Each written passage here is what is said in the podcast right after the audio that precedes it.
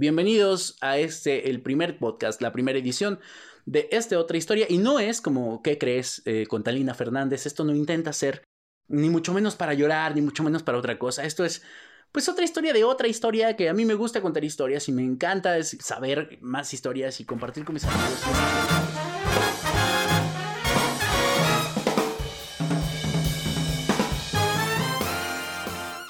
Otra historia del vértigo de una generación que está totalmente ansiosa.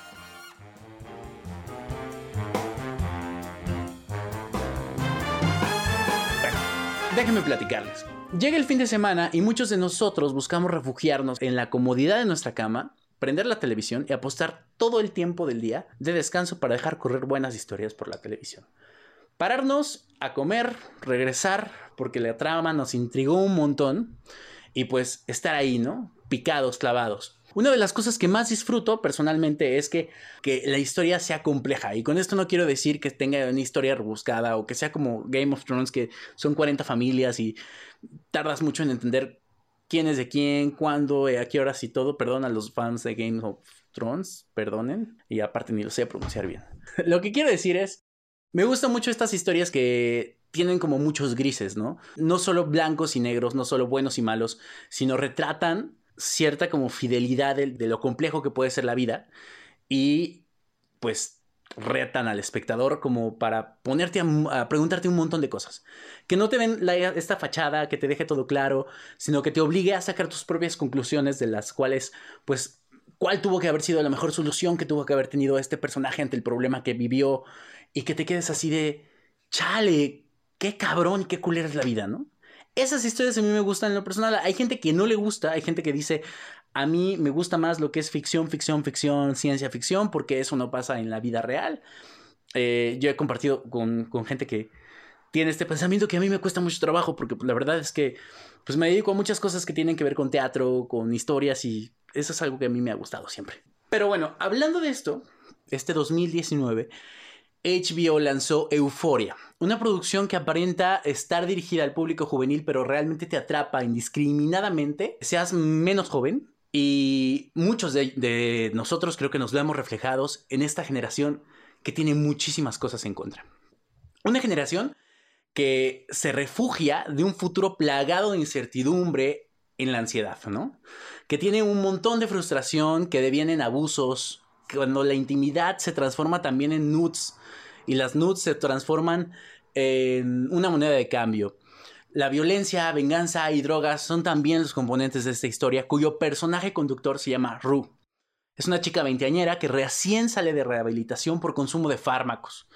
Rue en esta historia tiene hoy la oportunidad de empezar de nuevo, pero a ella de verdad poco le importa. Su familia está compuesta por su madre y su hermana menor, quienes recientemente resintieron todos estos hechos que orillaron a llevar a esta chica a la rehabilitación.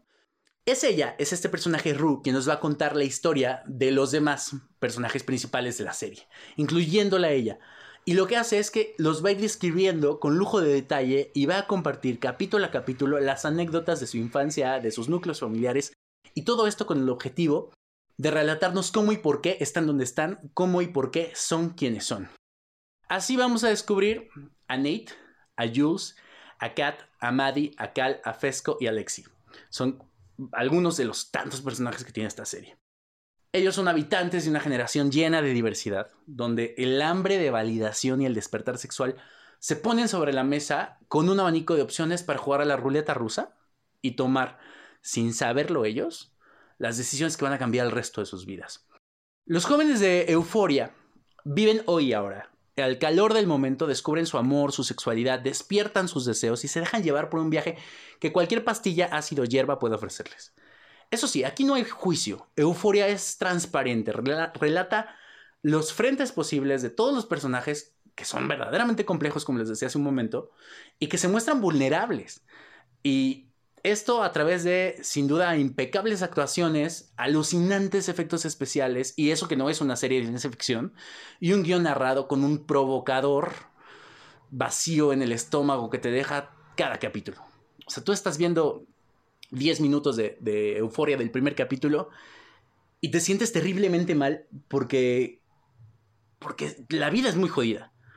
Y eso para mí es un sinónimo de una buena serie. Quizá yo soy un poco eh, sadomasoquista cuando veo series, pero honestamente a mí es algo que me fascina, me fascina de este tipo de, de producciones. El poder de las imágenes y la música está perfectamente equilibrado con el resto de los elementos. Y una de las cosas que tiene también esta producción que está en HBO es que incluye mensajes implícitos que forman también, creo yo, de un mensaje político que da la serie. Un poco, entre las historias vamos a conocer a Jules, una chica trans que llega a la ciudad para hacerse la nueva mejor amiga de Rue y se va a convertir en su soporte emocional, en su crush, su contrapeso para todos aquellos momentos difíciles. A Jules, en particularmente, eh, le vamos a conocer un fetiche, un trigger sexual, por decirlo de alguna manera, algo que le detona, algo que hace que ella pues se prenda muy cabrón y, y, que a la vez también vamos a descubrir cómo es pues la manera en la que ella concibe las relaciones sociales. Y no estoy spoileando absolutamente nada. Por otro lado está Kat, una joven que aparentemente es gris, una chica gordita que, pues, eh, la chica ñoña, aparentemente gris, pero decide darle un vuelco a su apariencia, deja de ser sensible y se convierte en rebelde, y no precisamente la de, la de Julio Damiano, o este productor mexicano, sino que se vuelve como una chica más rebelde a la par de que inicia en secreto un oficio de ser una dominatrix monetizada del Internet. Así lo voy a dejar. Quien entendió, entendió, y quien no, busque los capítulos de, de Euforia. Y por otro lado está Nate, que es el guapo, el joven guapo, fornido, otro quien el despertar sexual está llegando muy cabrón.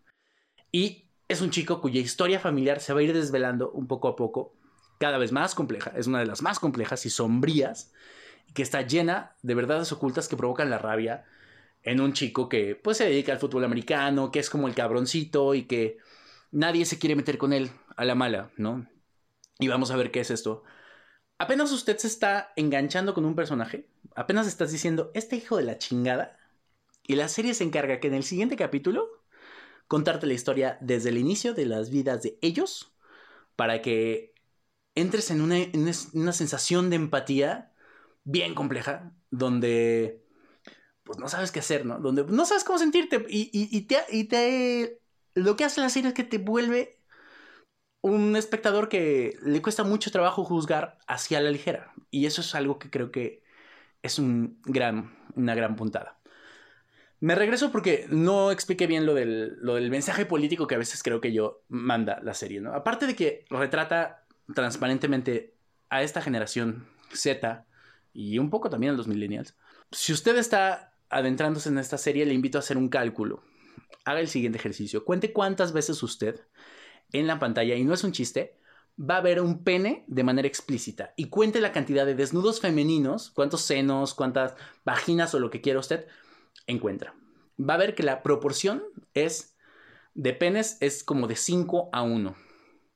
De pronto, eh, te vas a dar cuenta que está muy normalizado el desnudo femenino sobre el masculino.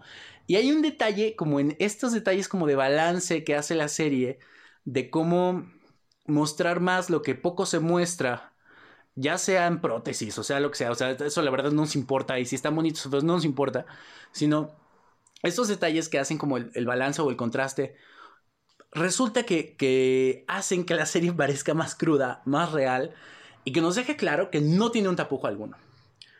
Euphoria se estrenó en julio de 2019 y es una serie creada por un cuate que se llama Sam Levinson, con las actuaciones de Zendaya, quien fue Mary Jane en, en Spider-Man, Hunter Schaffer, que es esta chica que es una modelo transexual top model que por primera vez actúa y lo hace espléndidamente quien hace a Jules.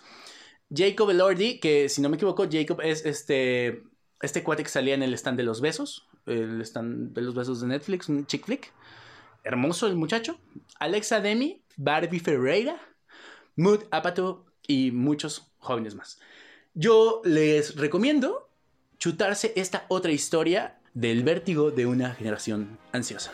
Yo soy Manuel Aurose, este fue el primer podcast de Otra Historia y los espero en la próxima edición, en el próximo episodio y los invito a que compartan, si les gustó y se les antojó, vayan directamente en, a HBO Go y chútense esta serie y si pues se quedaron con dudas o les gustó esto, pues compártanlo. Muchas gracias, nos vemos en el próximo episodio.